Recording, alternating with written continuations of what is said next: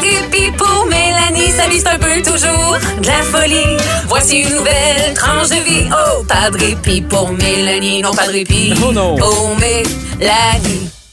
Est-ce que je t'amène au baseball, Marc-Antoine? Ben, ce serait le fun. On y va! Je dois l'avouer, je suis un privilégié. Ah. Un privilégié d'avoir été témoin, été témoin de l'histoire des expos du tout début à la toute fin. Privilégié d'avoir été témoin d'exploits incroyables. Cette C'est- voix-là. Cette C'est une belle berceuse, Ah, hein? cette voix-là. J'ai envie de vous raconter aujourd'hui mon histoire d'amour avec le baseball. Le, le baseball et moi, on a cette histoire-là subtile, tout en douceur, qui dure depuis des années. Dans les boîtes de carton chez mes parents, là, il y a, parce que ma mère mettait les photos dans des boîtes de souliers, là, des, des boîtes en carton, Ouais. il y a une photo de moi toute petite avec mon titi. Titi, c'est mon petit Tweety Bird, OK? Et il était pas petit, il était très gros. Et on est au stade olympique, j'ai mon toutou, je le serre contre moi, mes petits cheveux blonds bébés endormis sur mon toutou. Parce que neuf manches, c'est long quand t'as 4-5 ans. Ah, mais ça, c'est. Mais tu restais jusqu'au bout?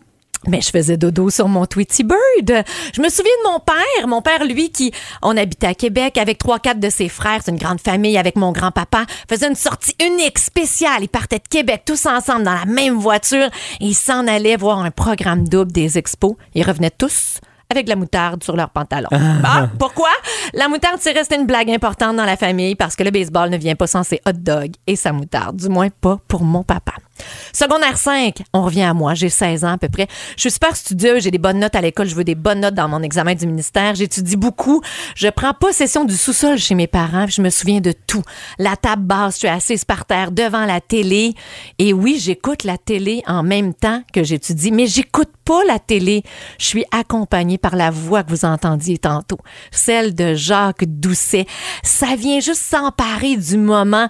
Tous les soirs, je m'assois, je travaille, j'étudie. Et pour combler le bruit de fond de mes parents qui vivent en haut au deuxième étage, il y a mon Jacques Doucet qui est là avec moi. Merci pour ces soirées-là passées à étudier et à m'accompagner.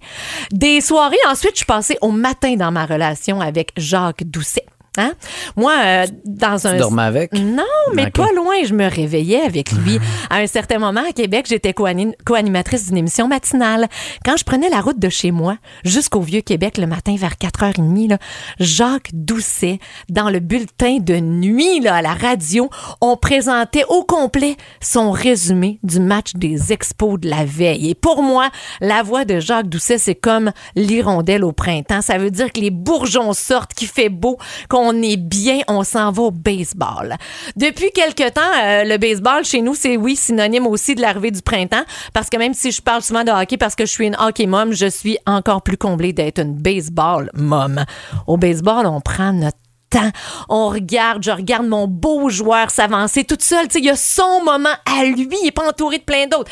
Il arrive au bâton, il s'élance, il prend son temps, bang! Pendant ce temps-là, je suis dans ma chaise de patio. Je grignote mes graines de tournesol, calée avec mon kit de 3-4 manteaux, doudou, parapluie, parce qu'on s'ajuste, c'est l'été. Il n'y en a pas de stress, on est au baseball. Puis dire que quand mon fils avait deux ans, mon chum puis moi, on essayait de l'amener à un match des Blue Jays. On a été trop gênés. On est parti après la deuxième manche parce que notre gars arrêtait pas de pleurer. Ben voyons donc. Monsieur voulait être sur le terrain, voulait passer le tracteur, faire les lignes? Oui, oui, tu peux pas aller jouer dans le sable, Christophe, ça fonctionne pas comme ça. Mais maintenant, c'est lui qui nous demande d'aller au baseball. L'été passé, on a roulé jusqu'à Cleveland. C'était sur notre route pour filer à Indianapolis pour la course automobile, gang de sport, tu sais. On s'est offert un programme double à Cleveland contre les Jays. Pouvoir retourner au baseball dans ma ville, en faire une sortie familiale, accessible, qui laisserait des souvenirs, puis un amour pour ce sport-là, relax et spectaculaire à la fois pour plein de générations à venir. J'aimerais vraiment ça, vivre ça. Euh, ce serait plus la voix de Jacques Doucet à la description, c'est sûr. Il en a décrit plus de 5500 matchs pendant sa carrière, dont le match parfait de Dennis Martinez en 1991. Puis c'est plate parce qu'en décembre 2023, il faisait encore partie d'un groupe de finalistes pour être honoré au temps de la renommée du baseball. Et il n'a pas été choisi. On a choisi celui, l'annonceur des Red Sox qui a été là pendant 40 ans. Il est au temple de la renommée québécois du baseball, celui des expos aussi. J'aimerais ça, je lui souhaite de son vivant de pouvoir aller au temple de la renommée du baseball.